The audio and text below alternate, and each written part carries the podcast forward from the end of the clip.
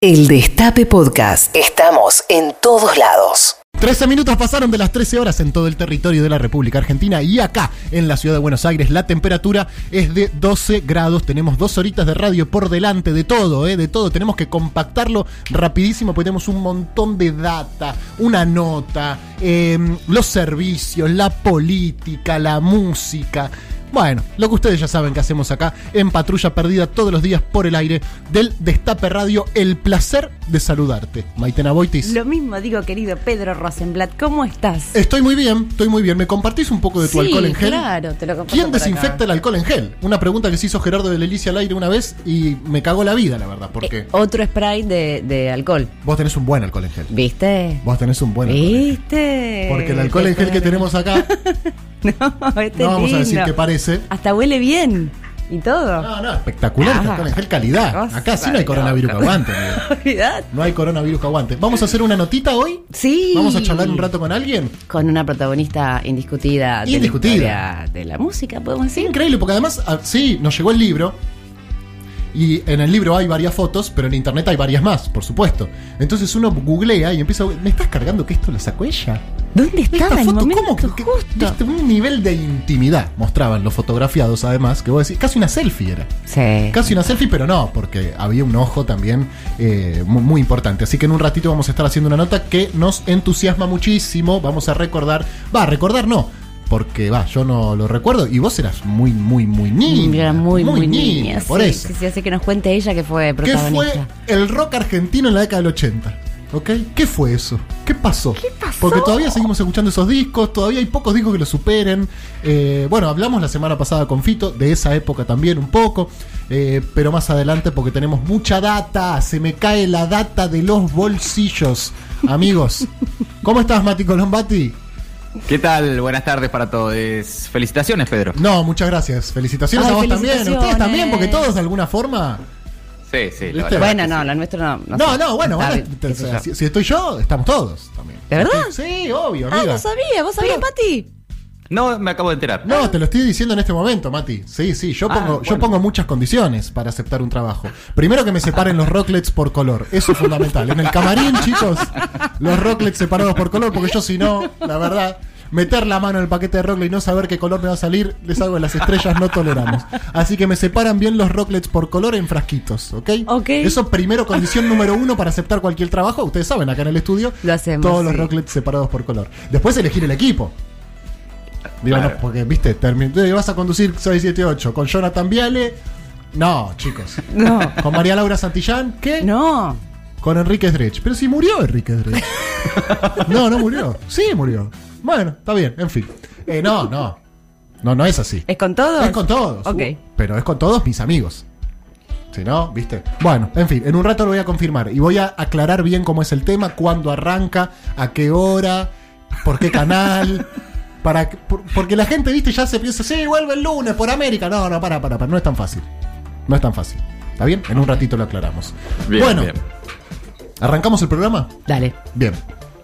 La OMS advierte que la pandemia se expande cada vez con mayor rapidez y con Estados Unidos y Brasil como los motores de los contagios concentran un tercio de los fallecidos. Estados Unidos se va de la OMS. Con- Sí, bueno, eh, la, la disputa de Trump con la con la realidad, con la verdad, con, con- con todo lo que lo contradiga, es llevada a sus máximos extremos. En este caso, Trump, entre otras cosas, dijo que la tasa de mortalidad en Estados Unidos es casi la más baja del mundo. Y tiene. ¿Qué? eh, no, bueno, sí. Eh, datos propios, random, que Claro. tira Trump. eh, que empezó el proceso para irse de la OMS y vos lo que mencionabas, ¿no? Entre Estados Unidos y Brasil son el- los motores de los contagios. Ayer nos centrábamos de Bolsonaro positivo. eh, dos países que, que están realmente complicados pese- y tal vez justamente por los presidentes que tienen, ¿no? Bueno, eh, sí, y, y esto todavía que no termina, ¿no es cierto? Porque estamos eh, todavía en, esta, en el medio de esta salsa. Cafiero, Santiago Cafiero, jefe de gabinete, dijo que estamos en los momentos más críticos por el eh, coronavirus. Bueno, haciendo referencia a, a esto mismo, eh, veo acá un textual de Carla Bisotti, cualquier resfrío que tengamos durante este invierno es coronavirus. Qué cagada. Sí, sí, es importante. No, lo que dijo Carla Bisotti es que cualquier síntoma, cualquier resfrío que, que tengamos, hasta que se demuestre lo contrario, es, es coronavirus. O sea, acudir al sistema de salud ante cualquier tipo de, de síntomas, no subestimar ningún posible caso sospechoso. eh, estar atentos, digamos, ¿no? Esto es un resfrío típico de invierno, no, no. Ante la duda, consultar. Bueno, ante la duda consulta, ¿a dónde? Ya Uy. saben todos, a esta altura de la pandemia, ¿cómo no vas a saber qué hacer si te levantás mañana y tenés fiebre y tos? Todos saben lo que tienen que hacer. Si estamos en tres meses en cuarentena. Llamar a tu mamá. A mi mamá, Obvio. mamá, me siento mal. Y mamá me va a decir, ¿qué tenés? Me, tengo fiebre. Bueno, te hacete un baño. Primero a bañar, siempre mi vieja a bañarte, por las dudas. Pero mamá me acaba de chocar un auto, tengo un brazo amputado. Primero una duchita, siempre. Ante la duda duchita, seguido de tecito. Ahí yo entiendo que ella va ganando tiempo. Para pensar qué hacer, ¿no es cierto? Bueno, primero duchita, tecito. Yo ya estoy desangrándome, imagínate, porque encima el agua hace que coagule más la sangre. No, te la puedo creer. Sí, me ha pasado muchísimo. Eh, pero bueno, si mañana me levanto con fiebre y tos, la llamo a mamá. Ma, tengo fiebre y tengo tos. Bueno, averigua a dónde tenés que llamar. Bueno, llamó al siendo al siendo de edad. Tenés a, la, a tu Al mamá. a mamá, a mi mamá. Llevamos todos a tu Y mamá. ella averigua. Las mamás averiguan, perfe- saben perfectamente a quién llamar.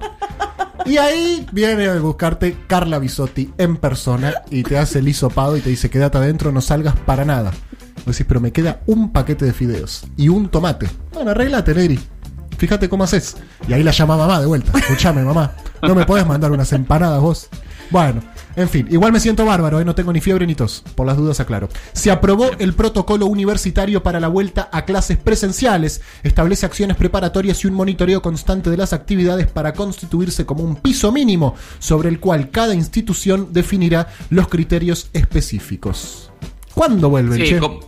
No, bueno, como ya informaron, en el mejor de los casos y en las provincias que, que tengan las condiciones para, para hacerlo, mediados de agosto. El área metropolitana de Buenos Aires y los centros urbanos donde, donde hay propagación de- del virus, donde la situación está más complicada, no hay fecha. No- ni siquiera ponen un horizonte, no, no hay fecha.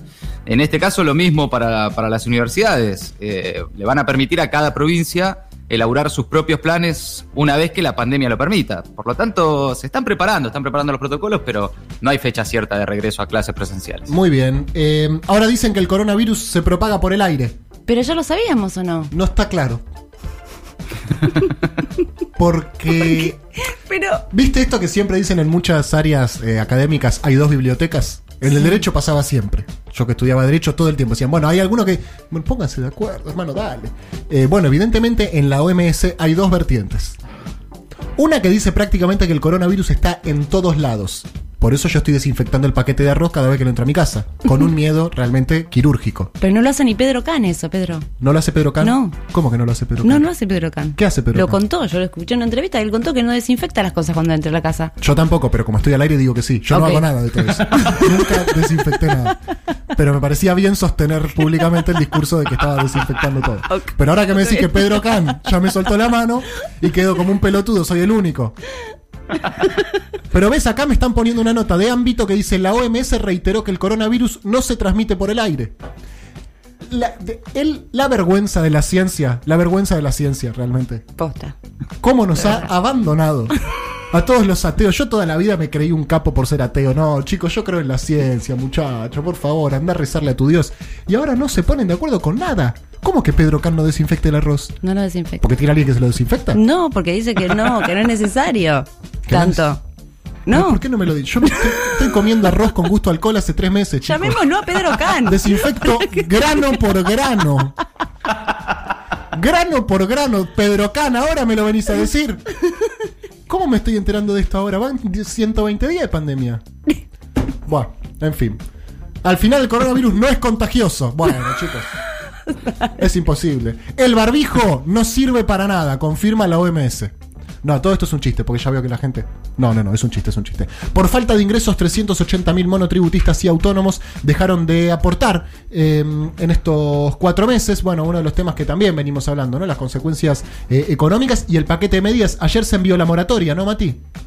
Sí, se envió esta moratoria que terminó de definir el, gabinete del gobierno, que básicamente es eh, eh, patear deudas o armar planes de pago en cuotas o incluso con algunas quitas. Eh, es un plan bastante amplio que abarca comercios, pymes, empresas, autónomos y monotributistas. Es uno de los pilares con los que el gobierno pretende reactivar la economía. El otro es la obra pública. Ayer también contábamos que, se anunció un plan de obras. Bueno, el plan Argentina hace. eh, y Alberto Fernández anunció el plan de obras para la Patagonia. Esta tarde Alberto Fernández junto a Guzmán va a tener una videoconferencia con todos los gobernadores.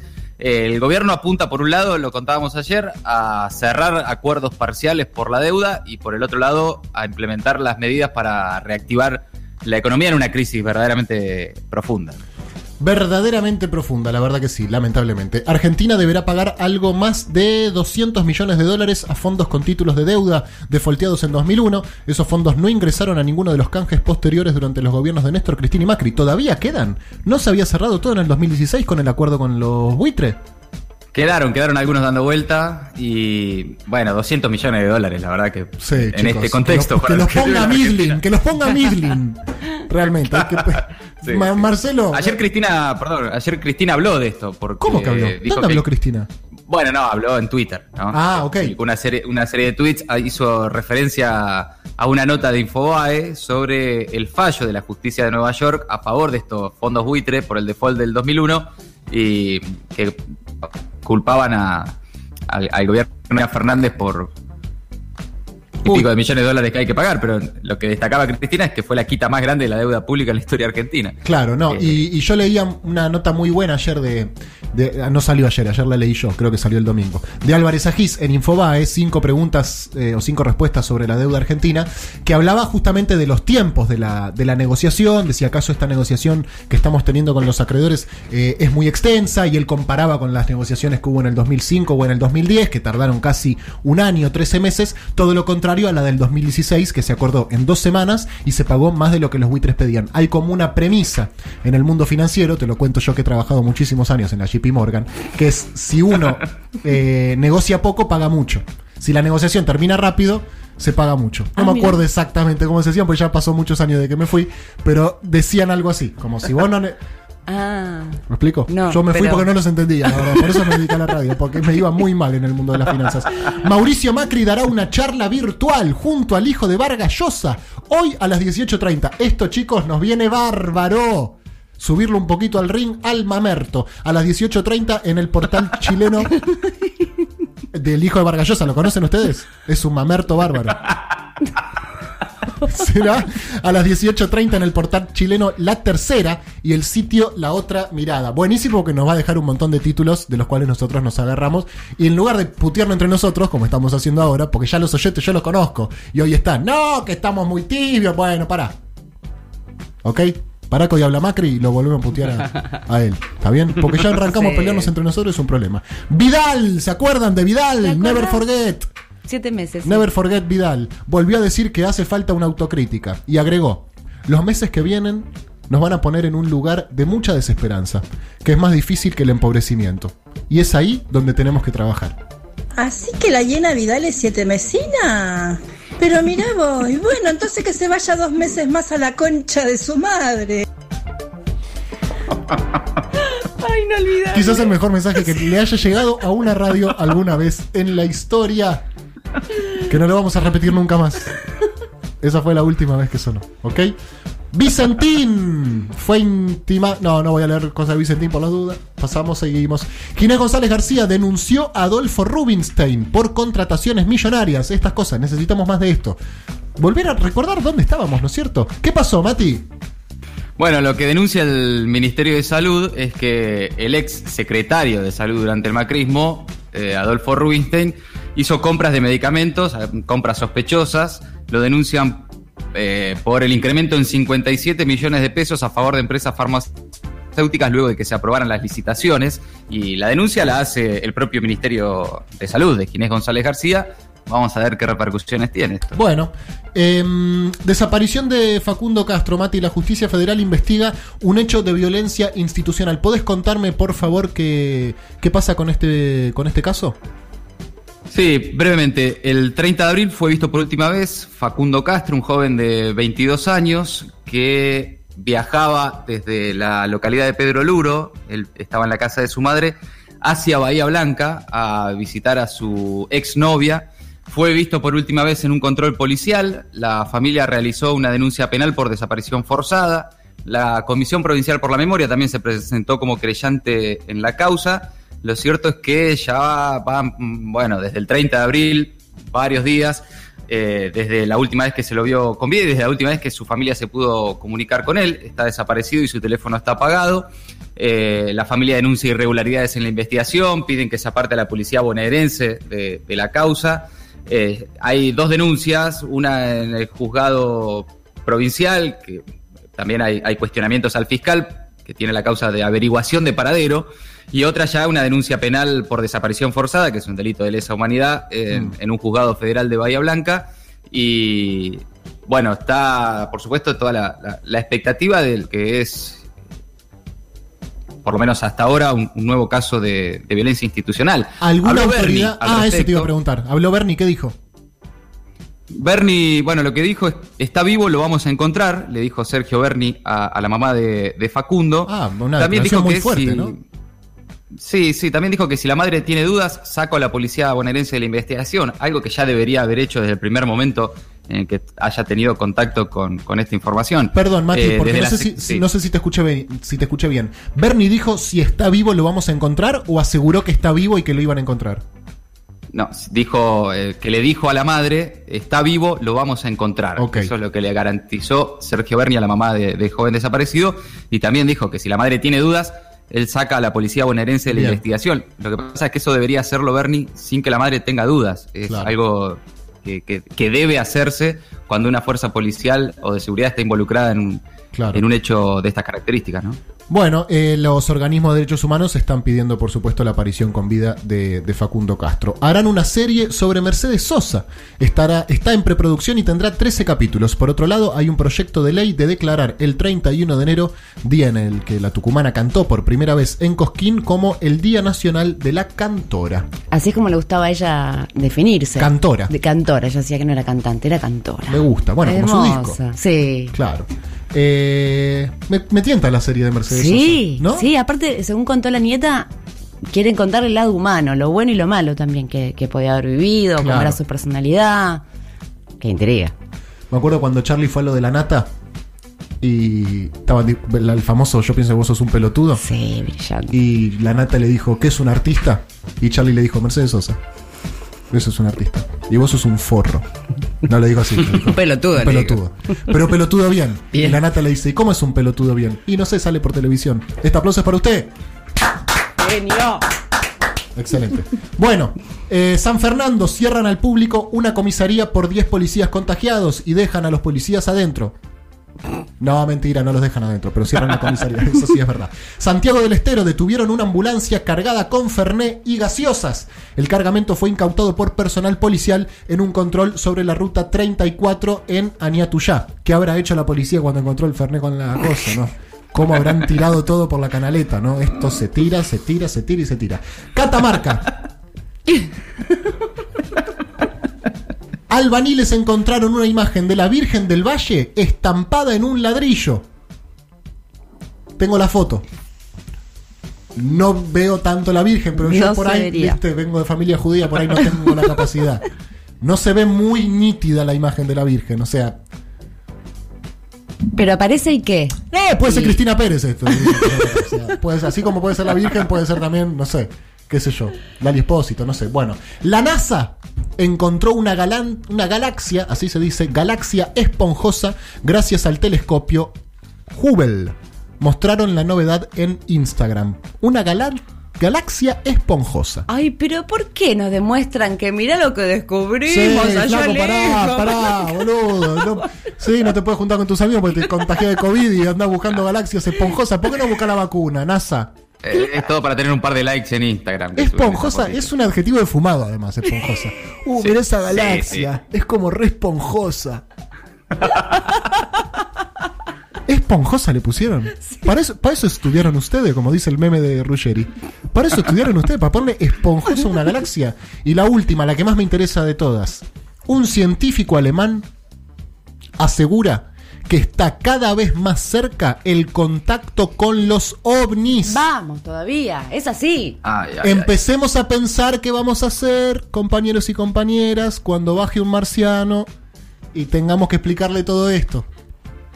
Empecemos a pensar porque va a suceder. Todos los que formamos parte de esta generación, es decir, los que somos contemporáneos a la actualidad, los que estamos vivos y los que vamos a estar vivos por lo menos 20 años más, perdón a quienes no se tienen tanta fe, eh, lo vamos a ver. Vamos a ver el contacto con seres extraterrestres y empecemos a pensar qué les vamos a decir. Porque hay cosas muy elementales. Nosotros como terrícolas pensémonos, no como argentinos, peronistas, hincha de boca, no. Como terrícola, como habitante de este planeta. La cantidad de preguntas que vos, como representante de la Tierra, no podés responder. Baja un marciano, por ejemplo, Maite, y te Sí. dice, eh, ¿qué, che, ¿y ¿cuánto mide acá el planeta de ustedes? ¿Cuánto pesa? Uy, qué sé yo. No sé, tengo idea, flaco, la verdad que no. Claro. todavía, Ni idea, no sé. No. ¿Y cuántas especies hay acá en el planeta de ustedes? No, flaco, qué sé yo, la verdad que no tengo ni idea. No sé. Ah, bueno. No, no saben muchas cosas ustedes, la verdad, del planeta en el que viven. Bueno, bueno. Y ahí le hablamos del peronismo. Exacto, es, ¿No? la- es simple. ¿Sabe quién fue Perón? ¿Quién? Ah, ah. Bueno. Vos sabrás muchas cosas, querido Omni, pero ¿no sabes quién fue Perón? Ay, pobrecito. Ven y sentate que te explico. Sentate un poquitito. Bueno. Eh, en fin, un poquito de música, ¿te parece bien? Ah, esta canción. Aspen 102.3. Siempre la mejor música. El Destape Podcast. Estamos en todos lados.